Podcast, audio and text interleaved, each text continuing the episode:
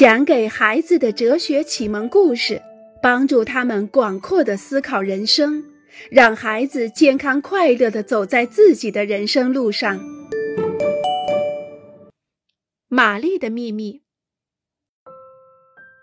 穆罕默德，我有一个秘密想告诉你，但是你得先保证不要把这个秘密告诉别人，而且永远都不能说出去。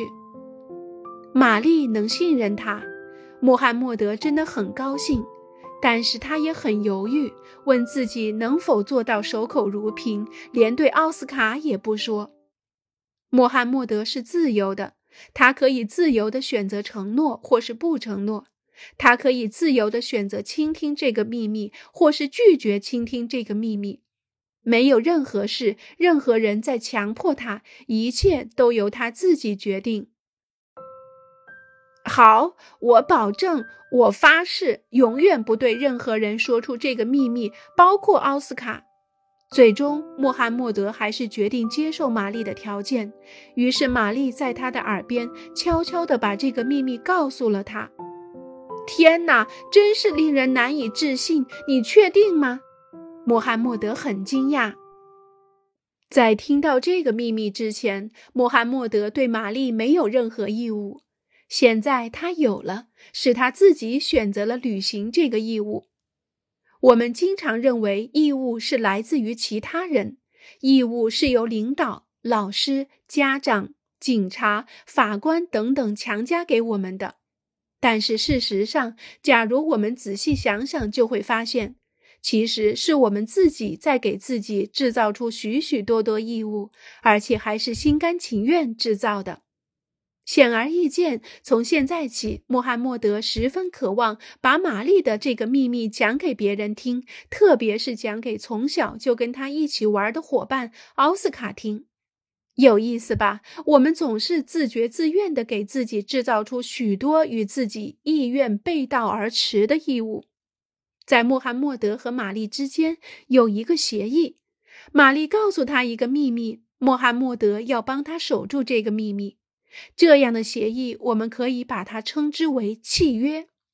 穆罕默德和玛丽并没有写下什么字据，也没有在任何文件上签字来制约对方。然而，这个契约却已经存在了。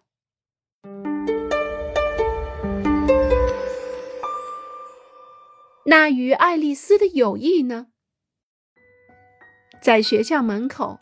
继养母邀请克莱芒斯到家里看 DVD 电影，太棒了！他一直在等待继养母的这个邀请。可是突然间，克莱芒斯犹豫了。那爱丽丝呢？今天她没有来上学，她出什么事儿了？她病了吗？我得去她家看看她。克莱芒斯自言自语地说：“她明天能来学校吗？假如她回来的话。”一定需要我们要学的那首诗的复印件。克莱芒斯很烦恼，基尧姆在等他的答复，而他却不知道他自己应该怎么做。从和爱丽丝的友谊的角度，克莱芒斯觉得对他负有责任。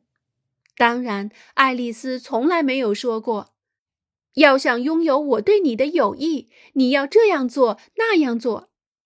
但是克莱芒斯仍然犹豫着，到底是去看望爱丽丝，还是去继养母家？对爱丽丝的友谊赋予了他一种义务。谁也不是独自生活在孤岛上，人们总是生活在一起。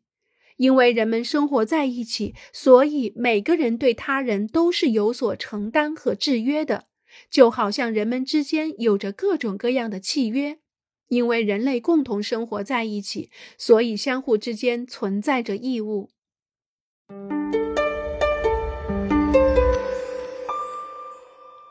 这就是我想要的。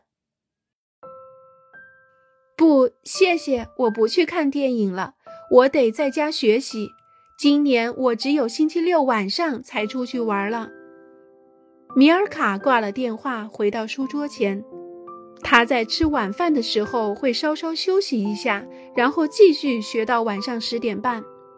学好以后一定注意别去开电视。米尔卡自言自语地说：“要早一点睡觉，这样第二天才精力充沛。”晚饭的时候，大家都很惊讶。米尔卡的妹妹克莱尔向大家宣布，她不想要以前一直渴望的那双运动鞋作为生日礼物了。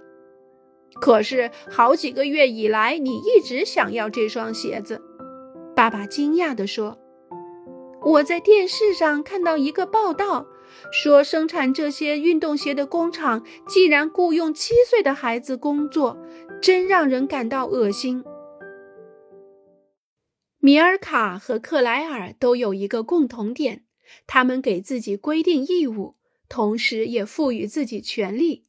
星期六晚上出去玩的权利，每天晚上学习四个小时的义务，允许吃晚饭时给自己一些休息时间，禁止自己看电视。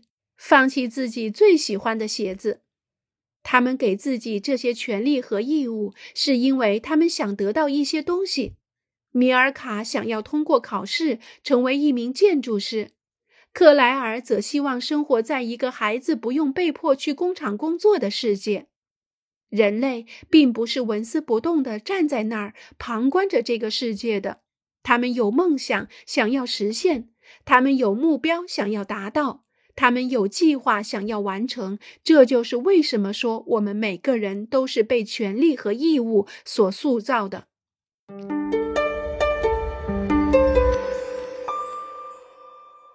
穿绿大衣的女士，波丽娜要去取款机取钱，太好了，不需要排队，前面只有一位穿着好笑的苹果绿大衣的太太。这位太太把卡放回手提包里，然后把位置让给了波丽娜。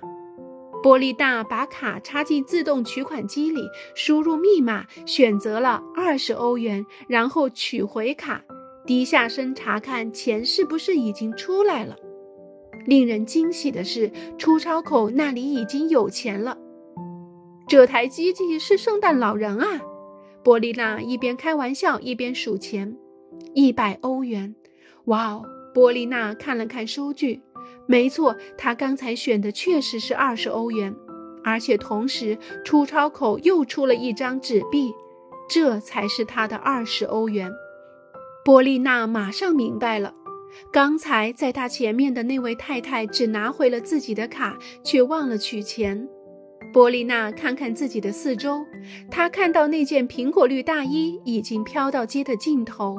那位太太正要跨上一辆公共汽车，毫无疑问，她就是刚才那位忘了拿钱的女士。像她身上大衣这样的颜色，是谁也不可能忘记的。我们很容易猜到波丽娜的想法：一个强烈的愿望是想要留下这些钱。